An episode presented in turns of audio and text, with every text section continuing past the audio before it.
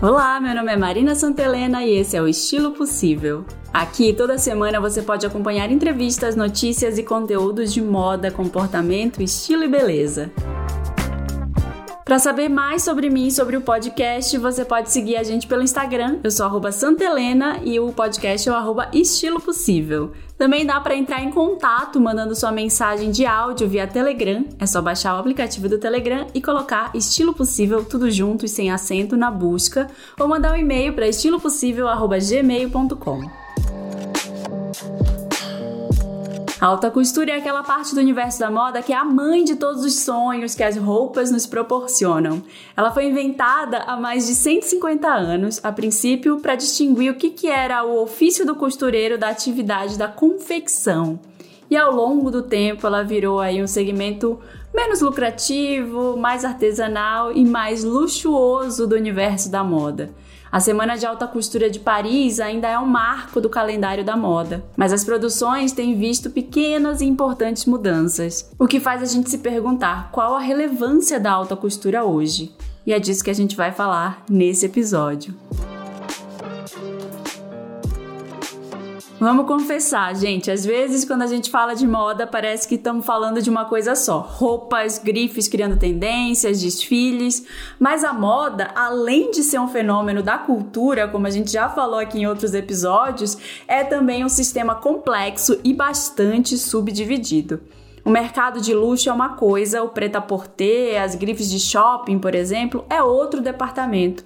E a alta costura, gente, a alta costura já é outro segmento completamente diferente de tudo que eu falei antes. Tem grifes aí que fazem tanto o pronto para vestir, seguem o calendário oficial da moda e produzem para alimentar suas lojas e multimarcas e tem aí também a alta costura que nada tem a ver com as tendências ali massificadas, né, das lojas que a gente vê aí no dia a dia elas têm ali um efeito muito maior no preta-porter, as tendências que eu digo, do que na alta costura. Então a alta costura ela é considerada a expressão mais profunda e mais vagarosa da moda. É a arte de criar e confeccionar roupas femininas que sejam originais, sofisticadas e únicas, exigindo aí muitas provas de roupa e mão de obra extremamente qualificada em todo o processo de produção. A Semana de Alta Costura de Paris, onde as marcas apresentam as suas coleções, é justamente considerada o auge da moda. Os artesãos que trabalham nos seus ateliês e os artesãos das grandes maisons aí que representam o savoir-faire francês trabalham com um nível de precisão e habilidade sem paralelo na indústria. As apresentações sazonais de casas históricas como a Chanel e também as mais rebeldes como o Giambattista Valli servem para encantar clientes impressionar a imprensa com suas peças que podem chegar a custar centenas de milhares de euros. É muito caro, gente, uma peça de alta costura, porque ela é exclusiva, né? É feita à mão. Daqui a pouco a gente vai saber melhor a definição de alta costura. Mas assim, apesar desse custo proibitivo, né, tem clientes leais aí no mundo inteiro que viajam religiosamente para assistir os desfiles em janeiro e julho de cada ano. De acordo com o jornal Financial Times, as vendas de alta costura da Dior e da Chanel aumentam todo ano. As vendas de Armani Privé e Atelier Versace chegaram a crescer entre 30% e 50% nos últimos anos, de acordo com informes divulgados pelas próprias marcas. Com faturamento de cerca de 650 milhões de euros, o mercado da alta costura representa 1% do vestuário da moda de luxo, de acordo com Mario Ortelli, analista sênior de produtos de luxo da Sanford Bernstein. Numa entrevista para o Business of Fashion, ele disse que na alta costura existem hoje dois tipos de marcas: as grandes e globais, para quem alta costura é mais um exercício de marketing, em que você tem que enfatizar que você é exclusivo e constrói do zero peças únicas para os clientes mais ricos e sofisticados do mundo. Isso cria aí a oportunidade de aumentar o facinho da marca como um todo, né? Então, é essa alavanca de marketing aí para outros produtos, não só os de alta costura, mas para também produtos de luxo e até os de preta-porter. Por outro lado, você também tem ateliês pequenos e mais originais que vivem da venda dessas peças aí e que conquistam a partir dos desfiles mercados muito específicos como o Oriente Médio, que tem muitos clientes de alta costura. Então, só por isso já dá para ver que a alta costura é cheia de especificidades, né? E para falar mais sobre isso, a gente precisa ir lá atrás, falar um pouco do surgimento desse segmento, entender melhor a história. E para me ajudar nessa tarefa, na verdade, para ser a pessoa que vai falar dessa tarefa, eu convidei o Paulo Debon. Ele é historiador de moda, é um ícone desse segmento, praticamente uma enciclopédia ambulante quando o assunto é moda e história.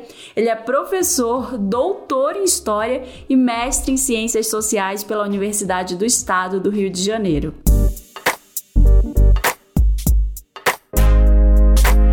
Paulo, obrigada pela sua participação aqui hoje no Estilo Possível. Seja bem-vindo. Obrigada mesmo por estar aqui. Primeiro, assim, deixa eu, vamos começar pelo começo, né? Como é que se iniciou esse seu interesse por estudar as origens da alta costura francesa e por que que essa, essa história da alta costura ela ainda é relevante hoje, né? Para gente que, que gosta de pensar moda e até para o público final. É, querida, muitíssimo obrigado aí pelo, pelo convite. É um prazer é, dialogar com, contigo e, enfim, com todos os seguidores do Estilo Possível.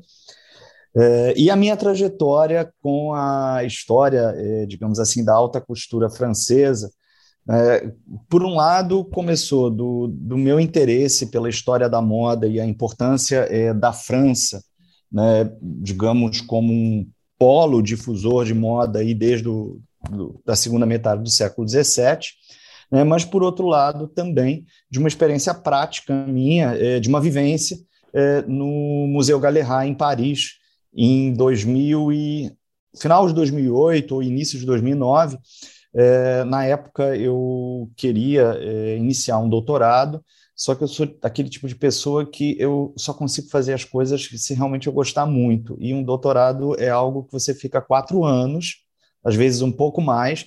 Então, realmente, se você não gostar muito do seu tema, eu acho que as coisas não vão funcionar. É, e aí, eu, em 2000, final de 2008, eu assisti, né, eu, eu visitei uma exposição no Museu Galliard, em Paris, que se chamava Sobre o Império da Aparência, a moda no Segundo Império Francês. E nessa exposição, é, eu me deparei com todo aquele universo ali da, das aparências entre 1852 e 1870, é, com muitas roupas é, realmente originais, pinturas, fotografias, jornais, uma série de acessórios. É, e aí eu percebi é, que o nome de um criador de moda aparecia com muita frequência é, nas legendas é, dos vestidos.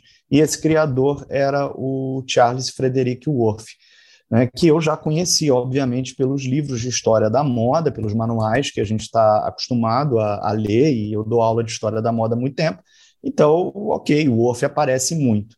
Né, mas ali ele se mostrou de uma maneira um pouco diferente, aguçou a minha curiosidade, é, e aí eu fiquei pensando é, qual é o papel é, desse criador de moda, qual é o papel do Orff, é, na criação da imagem pública desse segundo império francês. Né? A uhum. moda é um veículo de comunicação, a moda é um veículo de construção, é, muitas vezes, da imagem pública de um governo. E aí eu percebi nessa exposição é, que o Orff era uma figura ali, digamos, de extrema relevância é, para o casal imperial, né?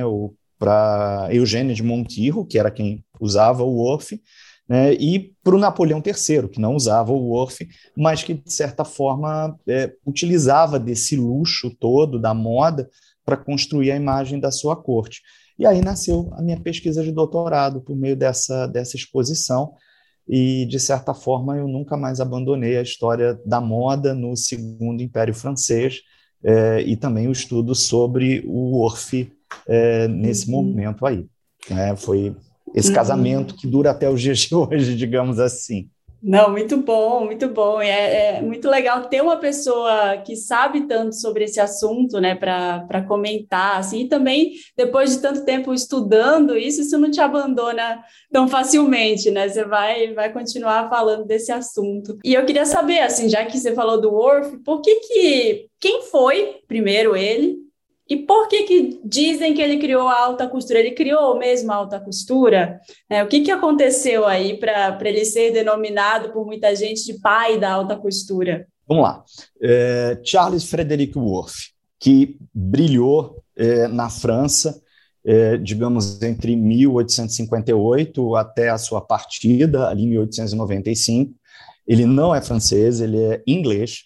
Ele nasceu Ironicamente. É, ironicamente, ele é inglês, ele não é o pai da alta costura ou precursor, a gente já vai falar sobre isso, eu prefiro chamar de precursor da alta costura e não de pai. É, ele é inglês.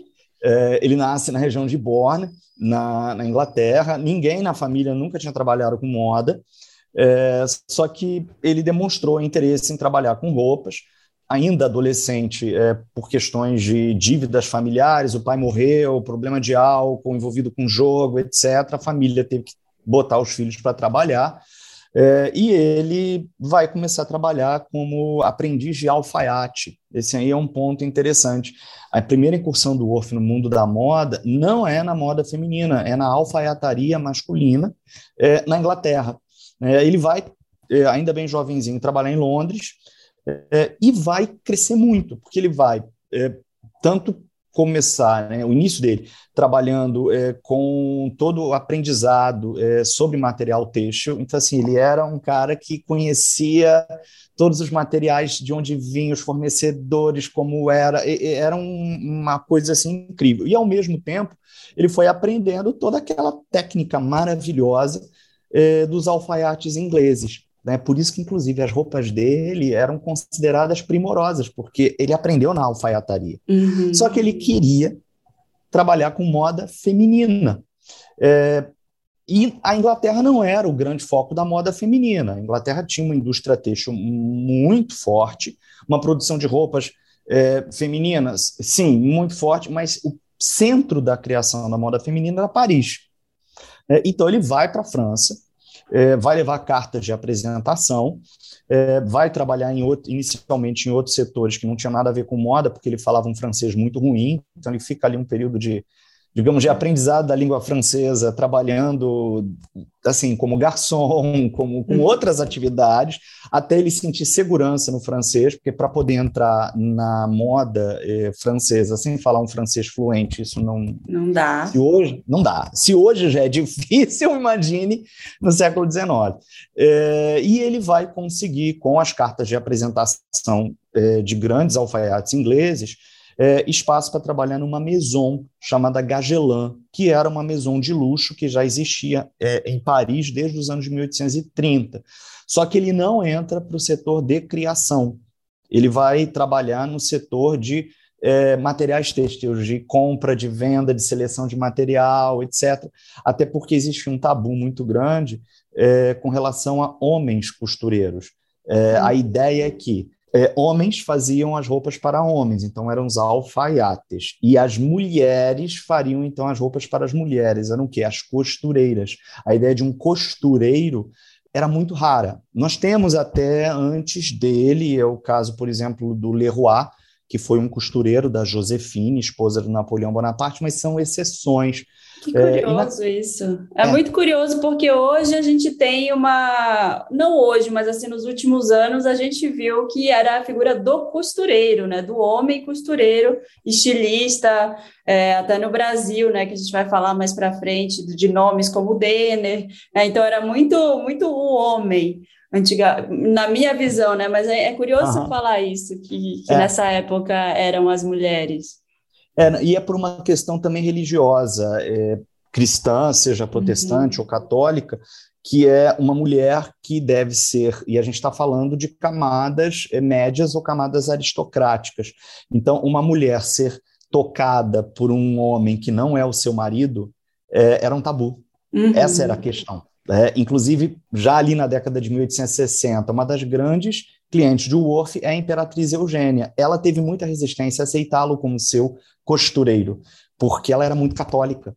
Então, hum. ela tinha é, inicialmente várias mulheres que, que é óbvio, né, no, no momento de é, fazer uma prova de uma roupa, ele não está tocando no corpo dela, porque ela está vestida, né? Você uhum. tem a, você tem espartilho, você tem calçolas, você tem uma série de outras roupas ali, mas dentro do imaginário da época seria meio que um violar desse uhum. corpo. É, então o Orff trabalha na Gagelan é, e em 1858 ele e um outro é, parceiro de trabalho na Gagelan, que era o Bobert, e a Marie Worf, que era vendedora na Gagelan, conheceu o Worf, acabaram se casando, e ela era também, digamos, vendedora e modelo, porque na Gagelan já se fazia pequenos desfiles, né? isso inclusive é um mito é, que eu descobri na minha pesquisa, porque os livros de história da moda gostam de dizer que o Worf inventou os desfiles, mas hum. eu encontrei é, fontes primárias que dizem que na Gagelan as, as vendedoras em alguns momentos elas vestiam alguns trajes e desfilavam. Não era desfile como a gente pensa hoje, mas elas uhum. se mostravam para os clientes. E aí Orff, Marie e Bobert saem da Gagelan e no finalzinho de 57, já para quase 58, eles abrem uma maison, que é o Orff Bobert. É, e que ele ali, então, era, digamos, é, o costureiro, porque na Gagelan ele trabalhou muito tempo como um comprador, um comprador, um homem que estava é, mais nos negócios, na seleção de materiais, aquela coisa toda. Ele chega a trabalhar um pouco como costureiro na Gagelan para roupas para o dia, não para a noite, mas dura pouco tempo. É, uhum. E aí ele abre a marca dele. Né? Inicialmente a clientela são pessoas que migraram da Gagelan, que já o conheciam, mas são mulheres, é, digamos, é, da burguesia. E o objetivo dele era trabalhar com a alta burguesia, mas era atingir também a nobreza é, e as mulheres da corte do Segundo Império Francês, o que ele vai conseguir só ali mais ou menos por 1860. Os dois primeiros anos é, ele tem uma certa dificuldade, só que em 1860 tem aí uma grande virada, que ele consegue como cliente a princesa Pauline de Metternich, que era esposa, era uma princesa esposa do embaixador da Áustria eh, em Paris, e ela era amiga da imperatriz Eugênia. E quando ele consegue uhum. essa cliente, ele dá a virada, eh, e a Eugênia aceita finalmente ter eh, um costureiro homem, e depois ela aceita até outros homens, mas até então ela não aceitava. Né? E aí ele decola. Nossa, e até rápido se a gente for parar para pensar na época em que tudo acontecia mais lentamente, né? Até que dois anos é um período ali razoável, né? Não, achei que ia demorar muito mais para ele conseguir. Mas como é que ele consegue essa, esse nome aí de pai da alta costura, esse, esse vulgo que você fala que não, não é o pai, né? Ele é o precursor. É, isso. É, o que acontece é o seguinte: eh, ali, 60 para 61, ele vai trabalhar para Eugênia e, e, é um sucesso realmente muito grande. Na década de 1860, eh, a gente quase não tem anúncio do Worf em, em periódicos. Isso aí foi assim uma dor de cabeça para mim, porque eu a impressão que eu tinha era de que, assim, década de 60 o Worf bombava. Ok, ele bombava e aí eu pensava, até porque no Lipovetsky, no Império do Efêmero, o Lipovetsky fala é, que quando ele abriu a Maison ali, é, final dos anos 50, ele anunciou grandes novidades, enfim. E aí eu fui atrás disso e eu não consegui achar isso em lugar nenhum, era um problema. E depois eu descobri que existe uma questão de tradução, porque no original do Lipovetsky, em francês, o Lipovetsky não fala que ele anunciou, fala que ele colocou um cartaz. Então, na verdade, ele não hum. anunciou na imprensa, existe um problema de tradução do Império do Efêmero. É, e aí eu fui, caramba, comecei. É, eu sou historiador, né, gente? Historiador. vai é, atrás. Vai atrás. A gente. É. É, e aí, justamente, eu encontrei uma entrevista dele num jornal em 1871, é, e é interessante porque foi uma entrevista muito legal, bem legal mesmo, é, que ele, ele fala que ele não botava é, propaganda em jornais. Ali na década de 60, ele, passa, ele bota uma ou outra, ele só passa a botar propagandas mesmo é, após a queda do Segundo Império, porque tem uma mudança aí no mercado, e ali na década de 60, propagandas são as mulheres. Né? Uhum. Então, são essas mulheres que vão falar nas festas é, que é, sobre as roupas dele vai aumentar a clientela. E aí, cara, eu justamente é, falei, bem, já que então é, são essas mulheres que são a propaganda, onde estão essas mulheres em sentido de fonte? Eu preciso de fonte. Uhum. É, aí eu fui para as colunas sociais. E aí, nas colunas sociais, eu encontrei as pessoas que citavam que fulana vestia um Worf. E aí é interessante porque é, pelo que eu levantei, é a primeira vez na história da humanidade, da história da moda, né? enfim, na história da moda, que a gente tem essa ideia de eu uso um Worf, como hoje, eu uso um Valentino, eu uso uhum. um Dior, eu uso, é, sei lá, um Chanel, é, eu uso um Worf. A gente encontra isso nas colunas sociais ali dos anos 60. Não, tinha, Aí, não tinha foto, né? Era só o texto, era só a menção. É, Assim, havia fotografia, mas assim nessas, nesses jornais a gente encontra só menções. É, nós temos poucas fotografias de roupas dele. É, não, não, não, havia muita ideia de uma fotografia de moda. A fotografia já era usada assim como registro de é, eventos ou de pessoas, mas nem tanto para moda. Né? Você tem ilustração de moda, mas nessas colunas não. É só texto, texto, texto, texto. Né? E, e aí é interessante, porque é, na década de 60, 1860, né, tem que falar 1800, porque quando fala 60, 60, a gente já pensa é, agora. É, agora, a mini saia, né? É, Mary Quant. A gente já pensa em Mary Quant, Ossie Clark, John Bates, essa galera ali da Inglaterra. É, o que vai acontecer? Na década de 1860 e 1870, é, você não encontra o termo alta costura não aparece.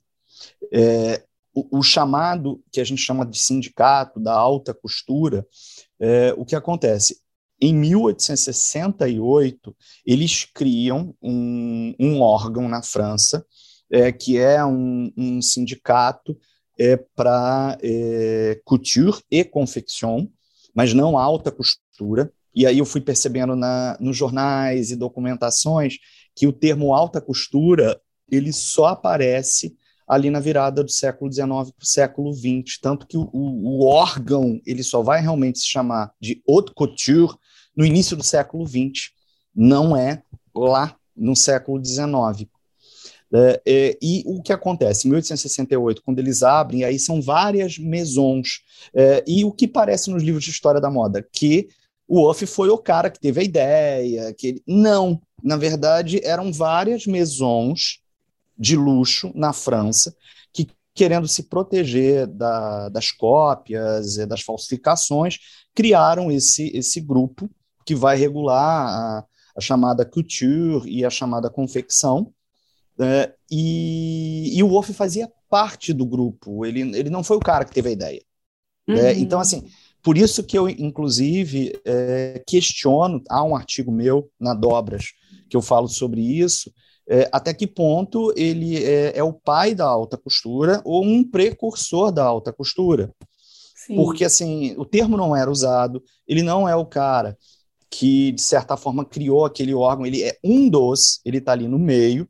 Agora, é, sem dúvida alguma, ele é extremamente importante, porque a gente para e pensa, assim, no primeiro homem que tem esse destaque todo, como um costureiro, né? Inclusive, ele, numa entrevista mais para o final da vida, ele falou, é, que foi muito legal também essa entrevista, que ele começa como alfaiate, depois ele se transforma num costureiro e depois ele se torna um artista. Ele é o primeiro a falar que a moda é arte.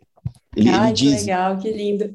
E, e, essa, essa ideia de costureiro, ela começa nessa época também, né? Ela vai começando a, a se colocar aí, como você falou, né? O costureiro Sim. com nome, é o cara que faz. Então, assim, me parece, tá, como uma pessoa leiga nesse assunto, não, não conheço como você, mas assim, me parece que porque o nome dele ficou, né? Porque muita gente falava, então tinha entrevistas, muita gente gostava dele. Não, não sei, tem esses outros nomes que fundaram junto com ele a Câmara de, de Cultura lá, mas também não se sabe muito, não, não ficou o nome de ninguém além do dele, né, para a posteridade. Então, talvez a gente fale hoje porque o nome dele foi o que mais marcou né, o que mais Sim. viralizou na época, vamos dizer assim, entre a, entre a burguesia. Dá para dizer é, isso? É, não, é, é, o nome dele. É, ele é, sim, com certeza, o costureiro mais famoso, mais importante. Eu encontrei, inclusive, alguns jornais que falam que é, a França era governada pelo imperador, que era o Napoleão III, e pelo nosso rei inglês. E esse rei inglês era o Wolf. Né? Ah, então, assim, que legal. ganha essa projeção. Quando eu encontrei esse texto, numa, agora não lembro exatamente qual é o jornal, mas quando eu encontrei isso, eu falei, gente, olha isso. É, e há um outro, numa, numa outra matéria de jornal, que fala é, que a, a história da humanidade é marcada por eras. Então, você tem a era de Luís XIV, ou a era de Péricles, é, lá na Grécia Antiga, e a era de Worf, porque realmente o nome dele é, cresce muito naquele momento. É, ok, antes, nós temos alguns nomes, assim, por exemplo, Leroy, que eu citei, que é o, foi costureiro da Josefine, ele tem um certo destaque. A Rose Bertin, na época da Maria Antonieta, sem dúvida alguma, é um nome de referência, mas, assim, de certa forma, é, conseguir que um nome que é uma marca é, se torne tão é, destacado a ponto das pessoas falarem eu visto um Orfe é, e ele ser procurado, porque aí ele começa a ser procurado por mulheres de outros países da Europa e ali, no final dos anos 60 e na década de 70, por mulheres da aristocracia dos Estados Unidos. E ele diz, inclusive, que o que salvou a marca dele após a queda do Segundo Império foram as, as americanas. Ele diz isso na entrevista, que elas, em uma das hum. entrevistas, que elas salvaram, porque o Império caiu Aí você tem uma aristocracia francesa que está começando a comprar, mas ele, ele fecha a marca por um quase um ano. Quando ele reabre, é, são porque os Estados Unidos estão é, brotando, né, como uma grande potência, né? Uhum. E aí as mulheres é, dos Estados Unidos começam a comprar com ele e salvam de certa forma o negócio dele. Tanto que hoje, onde mais nós temos o Worf, não é na Europa. É nos é Estados Unidos. Sim. Em coleções. Coleções de museus. Nossa, eu não sabia, que, que loucura. E era justamente o que eu ia te perguntar, né? Quem é que consumia naquela época? Quem comprava esse tipo de roupa, né? Era, eram só as europeias, eram americanas, as que classes sociais? Era mais a nobreza, era mais a, a burguesia? Quem, quem consumiu é, o Worth? Vamos lá, na década de 60, principalmente mulheres francesas, tanto da alta burguesia quanto da, digamos, das velhas aristocracias, nobreza, enfim, esses grupos da realeza, de outros locais. A gente tem, inclusive, até um relato da Cici, a imperatriz, que sai, é, vai fazer uma visita à França, sai do seu país e ela faz questão de fazer uma roupa com o Orff. Isso é bem interessante, né? É, porque a Cici e a Eugênia disputavam, digamos, quem era a imperatriz da moda. Nós temos esses relatos ali das duas. É engraçado pensar isso, né? Hoje nós temos aí algumas socialites que às vezes disputam quem se destaca mais bem. Eugênia e Cici disputavam, e a Cici faz uma roupa com o Orff é, e inclusive que está num dos quadros mais famosos do Franz é, Winterhalter, né, com esse vestido. É, e o que acontece? Na década, final dos anos 60, é, e com a queda do Império, você tem uma série de mudanças, e aí você tem essa entrada cada vez maior das mulheres dos Estados Unidos e de outros locais também das Américas. Nós temos alguns registros, ainda assim, precisaria até de uma pesquisa maior de mulheres brasileiras, é, que vão comprar o OF, por exemplo, a Eufrásia Teixeira, né, que é de Vassouras, e depois ela vai morar, é, inclusive, em Paris, e ela tem as roupas dela, é, feitas Devia pelo caríssimo, né? Devia ser uma fortuna Sim. sem fazer esse. É para elite. Tá? É, o OF não produzia nem para a camada média. É, e assim, aí um ponto interessante, quando a gente lê A Roupa e a Moda do James Laver, tem uma, tem uma informação ali equivocada, porque ele pega um jornalista específico é, que detestava o Worf, e o cara detona o Worf, e o Lever só dá aquela fonte. E, segundo aquela fonte, o Worf é, além de atender com hora marcada, só atendia mulheres indicadas, que você teria que ter uma indicação para ser cliente dele. E aí eu comecei a achar outros periódicos que diziam que não, mulheres é, que não eram indicadas. E aí eu fui descobrir que aquele jornalista que o James Lever cita é, detestava o Wolf, vivia falando hum. mal do Wolf hum. na imprensa. Mas você tem outros jornalistas dizendo outras coisas. É, e aí eu achei o caso de uma senhora que é inglesa e que ela não conhecia o Wolf, só que ela era esposa de um comerciante muito rico. Ela foi para a França sem ter hora marcada, sem ter nada, e ela consegue agendar um horário com ele, que ele era muito concorrido, mas havia uma desistência, e ela atendida. E aí, depois de uma entrevista também dele que eu li, é, ele fala que desde que tivesse dinheiro para pagar e tivesse... Ele fazia. É, ele fazia, tinha que ter paciência. Tem que ter paciência para esperar, porque a agenda é cheia. Mas se você tem dinheiro, você paga. Então, assim, não vai produzir para a camada nem média. Ele está produzindo. Caríssimo. É caro, é para aristocracia, seja burguesa ou nobreza, é, era, era aí esse o grande barato. É, e aí você tem, é, de certa forma, é, outras maisons que vão começar a, a, aparecer e vão copiar muito dele, né? Uhum. não falsificar mas no sentido, porque falsificar seria colocar o nome da marca dele. Não. Vão copiar o que ele está lançando. O estilo. Né? É, e aí ele vira uma, uma, grande, uma grande referência aí até os dias de hoje, né? Ele uhum. lança. Né? Por isso que eu falo, é um precursor da alta costura, porque ele não tinha muito essa ideia. O próprio eh, grupo ali da alta costura, que não usava esse termo, só usava couture, é, não tem as mesmas, não tinha naquele momento as mesmas regras que a alta costura vai ter hoje, entendeu? É, uhum. Tinha a questão da roupa ser inédita, da maior parte da roupa ser feita à mão. Havia, assim, um uhum. regulamento ali. É, era, era, era, justo sobre esse regulamento que eu ia te perguntar agora. O que, que eram essas regras, né? O que, que cabia ali dentro do, desse, dessa legislação, digamos assim, que eles estipularam? É, no momento inicial, você tem a couture e a confecção. E eu descobri que existe um terceiro segmento que era é, da Billiman. A couture, que são as maisons, segmento de luxo. E aí você tem que ter uma linha de roupas é, exclusivas, ou seja, você faz uma roupa específica para uma cliente e você não é, reproduz para outras clientes. É, a confecção, que já é uma reprodução maior de peças, que atenderiam aí as camadas médias, e a Magazin da Biliman, que não aparece quase em história da moda, que são as lojas populares. Isso é bem interessante, que você tem um segmento de loja popular que copiam essa, esse segmento intermediário ali. É, quais são as regras da chamada couture? Essa, você tem que ter um segmento de exclusividade, você pode ter outro segmento. O próprio Wolf fazia, por exemplo, figurino para ópera, ele fazia figurino para teatro, ele tem outros segmentos, ele não fazia só isso, mas ele tem esse, que são roupas é, exclusivas, é, tem que ser uma marca é, com é, francesa, que a sede é ali é, em Paris. Na França. É, e que tem que ser a maior parte da roupa feita à mão. Isso aí é um ponto importante. Né, porque uhum. é, uma época que é totalmente industrializada, a industrialização está caminhando a passos largos. Só que é interessante porque esse grupo vai dizer que para você ser couture, a maior parte da roupa tem que ser feita à mão. Você pode usar máquina, mas você tem que ter um trabalho, então, é, manual, ou seja, artesanal.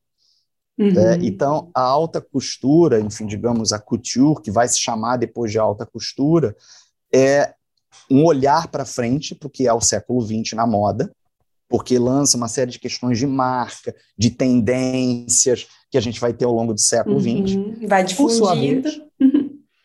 É, é artesanal, porque se uhum. você parar para olhar, é a mão, principalmente. Então, eu, digo que a alta costura é algo que representa dois mundos, porque é a modernidade que está vindo, né, no sentido do que vem a ser a moda ao longo do 20, de tendências, de, do mercado do luxo, mas é com uma mão de obra artesanal que não representa a sociedade industrial, representa uhum. o século XVIII, por exemplo. Né? Então é bem, curioso pensar dessa forma. Aliás, tem até uma mítica, isso não tem nem tanto a ver com a nossa pauta aqui de alta costura, mas é uma curiosidade minha mesmo, de quando nasceram essas lojas populares, de que vendiam roupas prontas, né? Porque tem toda uma mítica de que até o século XIX não era, não existia uma essa demanda toda por roupas prontas. As pessoas faziam suas próprias roupas ou mandavam fazer em algum ateliê menor, mas isso já existia há um tempo, né? Já, já. É porque quando a gente pensa na roupa pronta, a gente está pensando no prêt-à-porter, no ready-to-wear, é, já ali do meio do século XX, porque aí é uma questão, acho que, maior de mercado, de você produzir em, em grande escala. escala.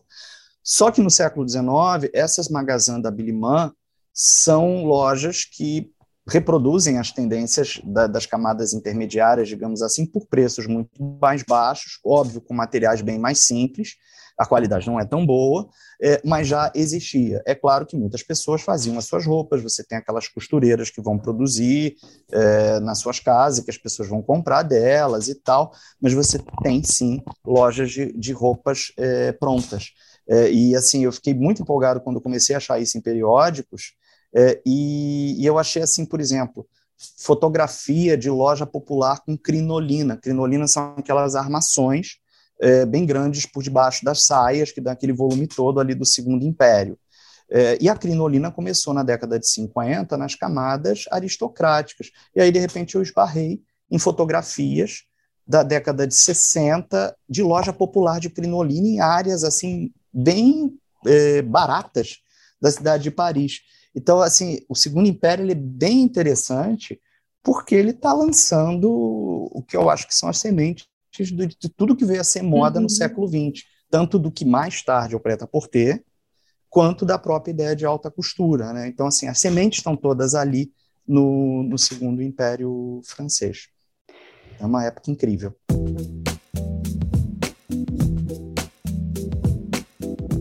Então, Paulo, a gente tem tudo isso aí se armando nessa época que é fantástica mesmo. Estou aqui embasbacada de ver você falar. Eu quero saber mais e mais coisas, né? Não só do Worth, mas deve ser um papo para um outro podcast que depois a gente fala. Vamos seguir aqui na alta costura, porque é, tem no final dos anos 50, já agora em 1950, a gente corta aqui para né, essa, essa época mais atual. Um é, corta um século. Então, é, a alta costura já estava lá, já tinha algumas regras, o Worth já estava, já era reconhecido, mas começou a se falar nessa época num certo declínio da alta costura, né? E durante as últimas décadas do século século XX também houve quem cogitasse que ela acabaria, né? que ela não ia se perpetuar, não ia continuar, porque não era um segmento muito rentável e porque ela possuía também um custo muito alto de produção e de manutenção, né? Imagina fazer roupa à mão agora, quase no século XXI, né? E para pouquíssimas pessoas. O que, que aconteceu nessa época, né? Como, quando começou, houve essa discussão mesmo, quando ela começou, e por que, que a alta costura não acabou? Por que, que ela se mantém até hoje? É, vamos lá. A década de, a década de 50, né, quando a gente pensa nos 50, vem muito à nossa cabeça aquele romantismo, aqueles visuais né, criados por Givenchy, Dior, Balenciaga, que é, é, são roupas inclusive inspiradas no Segundo Império Francês, né, aquela, aqueles looks totalmente cinturados ali, totalmente marcados, aquelas saias volumosas é, dos anos 1950, é, Dior, entre outros, se inspiram no Segundo Império Francês e também na Belle Époque. Mas o que acontece? A década de 50 já traz aí um processo é, de modificação, digamos, é, do ver a moda, do fazer moda. É, é uma época, eu costumo dizer que é, a moda sempre está é, expressando, é, seja para corroborar com determinados contextos sociais, seja também para questionar esses contextos e esses cenários. A década de 50 também lança sementes é, de uma série de movimentos sociais, é, como o movimento negro, é, o próprio movimento LGBT, que é óbvio, não tinha esse nome, é, o movimento feminista, você tem ali o início da geração Beat, toda aquela galera mais alternativa. Isso também está nos anos 50, embora não é o que mais aparece para a gente, mas as sementes estão ali. O final dos anos 50 começa a nos mostrar uma geração de criadores, é, como, por exemplo, o Pierre Cardin, é, o Courreges, a, a Mary Quant, é, que dialogavam é, com uma nova forma de ver o mundo e de ver o corpo e ver a moda, que eu digo que é um diálogo com esses movimentos sociais, por isso que eu citei o movimento negro, o movimento feminista, o movimento LGBT e outros movimentos, movimento estudantil, é, e essa nova geração é, vai começar a, nesse diálogo com as questões sociais a dizer é, a moda não deve é, expressar o desejo de camadas, digamos, aristocráticas da, da alta burguesia. É, a moda vem da rua. Uhum. E aí a gente vai perceber essa mudança no eixo de criação, é, e tanto que a gente costuma até dizer, o Yves Saint Laurent é, de certa forma, ele, ele assume ali a vaga do Dior, né, na Dior, no falecimento dele, quando ele parte, é o Saint Laurent que continua, indicação do próprio Dior, é, mas o Saint Laurent já é, tem uma outra cabeça. Era um rapaz mais novo, era um rapaz muito conectado com essas sementes, digamos, de mudança que estão acontecendo. Tanto que ele acaba demitido da Dior e depois, junto com seu marido, vão abrir é, a Yves Saint Laurent. Né, e vão estar na alta costura, sim, Yves Saint Laurent permanece na alta costura por muito tempo, mas vai, por exemplo, abrir a Yves Saint Laurent Rive Gauche, que é uma marca que não é da alta costura, né, e é na margem esquerda do Sena, que era uma área completamente, digamos, é, alternativa. É, o mercado era outro, os movimentos sociais estão tomando conta. É, então, você tem uma, uma criação que não dialoga mais com o que o Lipovetsky chama de moda dos 100 anos, que é esse reinado da alta costura. E vai acontecer que a alta costura vai conviver, digamos, com esse preta-porter e um preta-porter também de luxo. Você tem aí todas essas marcas começam, que são caras também. A Yves Saint Laurent Gauche, por exemplo, ela é cara, ela não é barata, mas ela não é, é alta costura. Né? Então, é, você, meu cachorro tá latindo, corta Tudo bem, depois. gente. O cachorro tá, dele tá latindo. a gente assume o cachorro. Bem, então o que acontece? Você tem é, o que seria aí o Lipovetsky chama de moda aberta? É um autor que eu gosto, embora tenha algumas críticas a ele, mas é um autor que eu gosto. Ele chama de uma moda aberta, é, ou no plural, enfim, em que você passa a ter múltiplas tendências e um olhar para a rua. Né? A moda não está mais fechada. Então começa é, justamente outros polos também de criação para além de Paris, Londres. Nossa, anos 60 Londres bombava, né? E outros lugares do, aí do cenário da moda. É, e aí as pessoas começam a falar que talvez a alta costura fosse até desaparecer, né? Uhum. Porque o número de marcas, porque é muito caro. Gente, para ser assim, o que é ser alta costura? Né? Sim, isso é uma, é, ótima, uma ótima pergunta, é uma ótima resposta, é, na verdade. É, o que é ser alta costura? Vamos parar para pensar.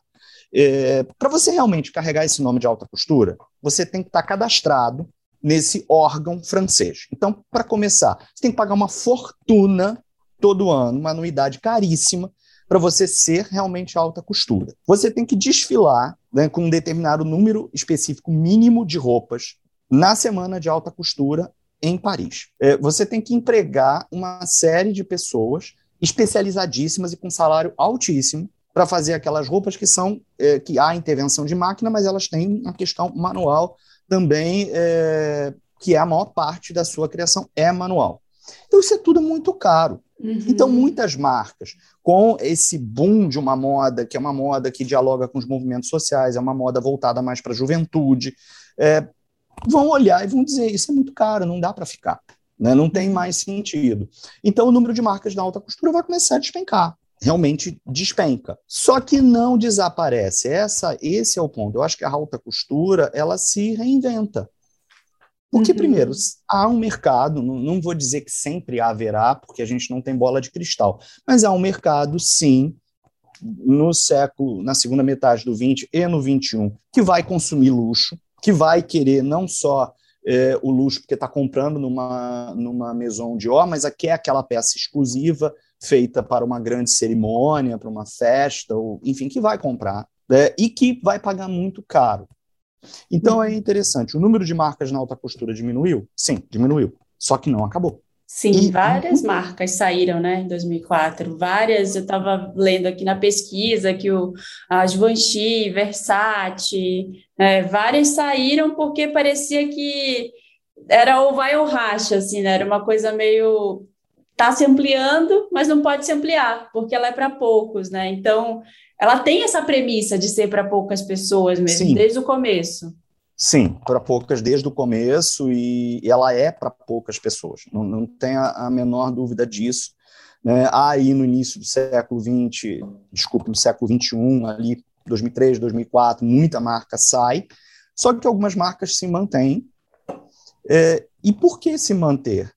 Porque isso dá respaldo isso dá respeitabilidade. Né? O, o, a Dior estar na alta costura, ela vende tanto na alta costura em si? Não. O que mais vende numa marca? Perfume, uhum. cosmético. É o que mais vende numa marca, né? Não são as roupas em si. Só que faz participar da semana de alta costura, é, isso gera na marca, isso cria para a marca uma respeitabilidade, é, uma aura, né? Vou usar esse termo, né? Uma aura sagrada que isso vai fazer com que os outros setores de produção é, vendam muito mais. Então, é, tirar é, uma marca da alta costura, dependendo de qual é o, o projeto dessa marca, como é a identidade dessa marca, significa também é, tirar essa aura, digamos, sagrada. Sim, é, sim. Então, algumas marcas vão se manter é, e vão vender muito, não tanto naquela, naquela semana de alta costura ou aqueles produtos. Só que o que vende é muito caro e tem gente que vai pagar sim, né? e ao mesmo tempo as pessoas ficam encantadas porque aquilo ali é uma marca de haute couture. E aí vai vender perfume, vai vender, sabe, outras é, outras peças e até roupas que não fazem parte da linha de alta costura, que fazem parte de um prêt-à-porter de luxo, mas que está associado à alta costura. Eu acho que é essa aí que é a grande questão. Grande então, a alta costura permanece. Não posso te dizer vai sempre permanecer, porque eu sou historiador, né? A gente não pode falar isso. Mas eu acho que vai permanecer por muito tempo, sim, porque vende. Dá é, eu, um, e eu fiquei espantada, porque agora que a, a Balenciaga voltou para alta costura, eu nunca tinha visto tantas celebridades em tapetes vermelhos com roupas de alta costura como eu vi depois que eles lançaram. Então, eu fiquei reparando isso, assim, né? A Rihanna usou lá no Met Gala, depois um monte de gente começou a usar, né? A Kim Kardashian, todo mundo agora em várias premiações, sempre tem um look da, desse, desse desfile de uhum. alta costura da Balenciaga. Então eu acho que volta, vai dar uma subida, vai voltar, sabe? Fica indo e voltando. E o que, que a gente pode falar sobre alta costura no Brasil, né? A gente teve alguma coisa aqui é, relacionada a isso, que a gente pode chamar de algo aproximado à alta costura. A gente teve esses costureiros que eu falei lá no começo, teve o Denner, o Clodovil. É, você considera o trabalho deles como alta costura? Dá para considerar ou não, né? Porque essa coisa da, de ser na França impede, tem que ser filiado à Câmara Sindical. É, vamos lá, se a gente partir é, do princípio que, porque realmente o que é alta costura tem que estar ligado ao órgão francês. Então, na prática, é, por um lado, não, né? mas a gente usa o termo.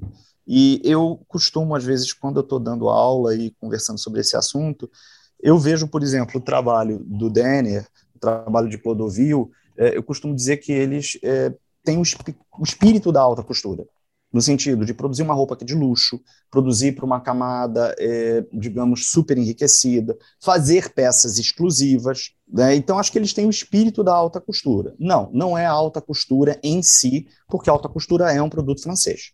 Agora, é, no Brasil se usa o termo alta costura para se referir a essa moda de luxo. É, nos Estados Unidos também esse termo vai aparecer.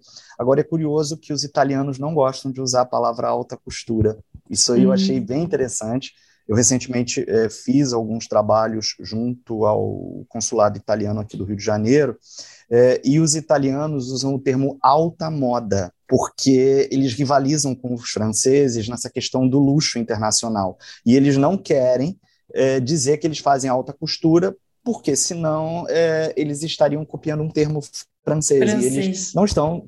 É, eles não estão exatamente no desfilando, quer dizer, alguns vão desfilar assim em Paris, vão estar nesse universo. Só que aí eles fazem o quê? alta moda. É, não vão usar tanto esse termo alta costura, é para ser, digamos, mais originais. Então, eu acho que no Brasil, por exemplo, nós temos uma alta moda e não uma alta costura, embora é, se usa. Eu já vi excelentes pesquisadores que muitas vezes estão falando sobre Clodovil, sobre Denner, por exemplo, é, e vão é, usar o termo alta costura, porque tem esse é, espírito da alta costura. Tá? Eu diria uhum. nesse sentido. Eu prefiro dizer um espírito da alta costura pela exclusividade, pelo luxo e tal, do que uma alta costura em si, porque aí seria um produto realmente é, francês. Basicamente Sim. seria isso. E hoje mesmo, às vezes, é, você tem alguns. Eu, alguns anos atrás, trabalhei numa revista é, chamada Contem é, Conceito A Contemporânea, é uma revista que não está mais em circulação, era impressa em bancas, e eu tinha uma coluna, é, duas colunas ligadas à história da moda, é, e aí entrevistei alguns designers e que tinham essa coisa, ah, eu faço alta costura, alta costura, e na verdade faziam algumas roupas de luxo. Exclusivas. Ok, mas não era exatamente uhum. alta costura. Então, se usa muito esse termo, eu acho que também é, como uma jogada de, de marketing, de venda. Uhum. Embora, assim, pensar em Denner, eu acho que Denner é um marco na história da moda brasileira. É, há estudos sobre ele e, e, merece ser mais estudado ainda, que, aliás, é algo que eu acho que a gente precisa fazer, é resgatar o nome é, de vários uhum. criadores brasileiros que ficaram um pouco perdidos aí no tempo, que as pessoas uhum. não sabem quem são. Né? Mas eu diria que é o espírito da alta costura e não a alta costura em si. Tenho três comentários aleatórios e uma pergunta, tá? Um deles é: minha avó dizia que a gente era parente do Denner, porque minha, minha família é da Ilha do Marajó, em Belém. Então, ela dizia que ela era prima do Denner. Então, gente, sou prima do Denner, já assumi isso para mim.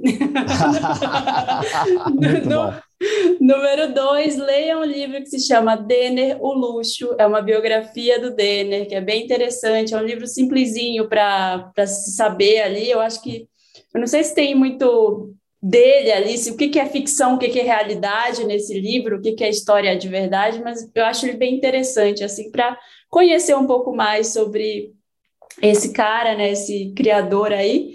Número três, eu, eu sou uma aficionada por pesquisar roupas na internet antigas para colecionar. Eu tenho um acervo aqui legal que eu estou construindo ao longo dos anos.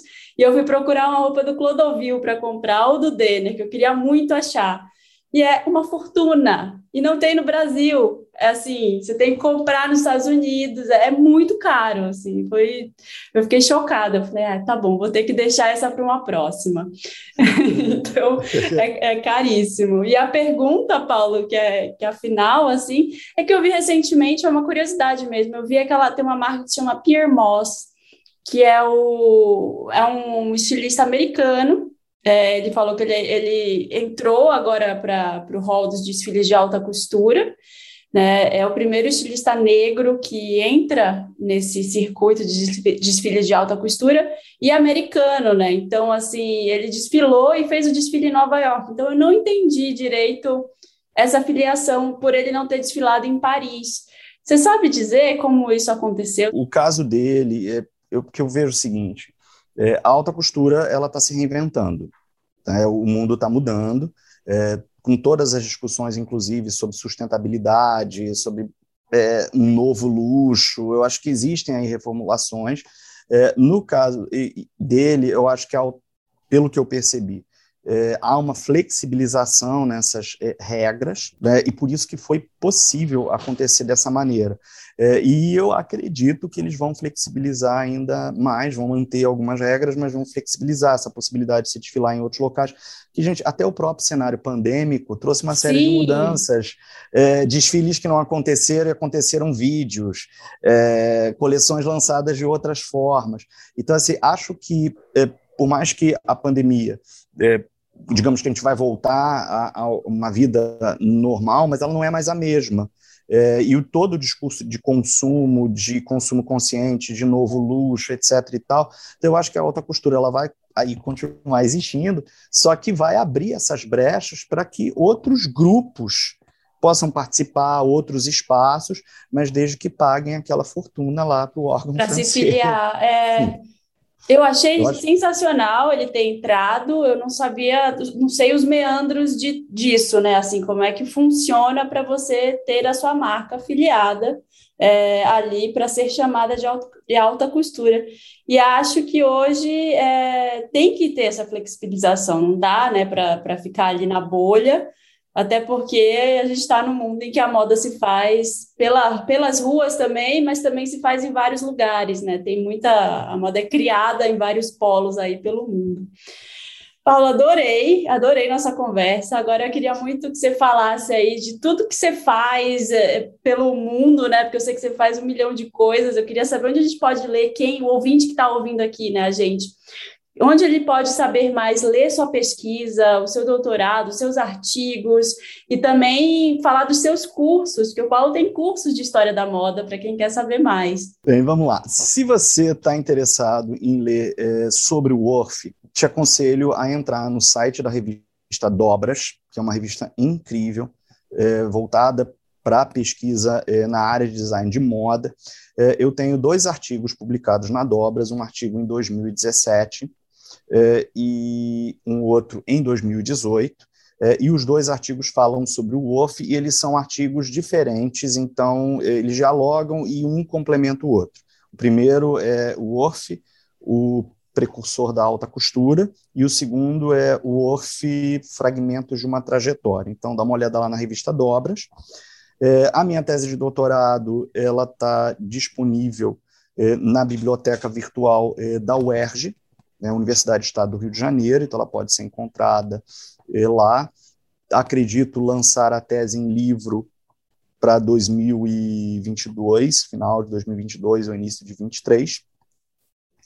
É, e, e eu trabalho direto com, dou palestras, faço os cursos é, online, é, então você pode é, me encontrar é, no Instagram, por exemplo, Paulo Debon, é, onde eu divulgo meu trabalho, inclusive faço posts diários de conteúdos ligados à história da moda e à história da arte, e também sobre moda e cinema.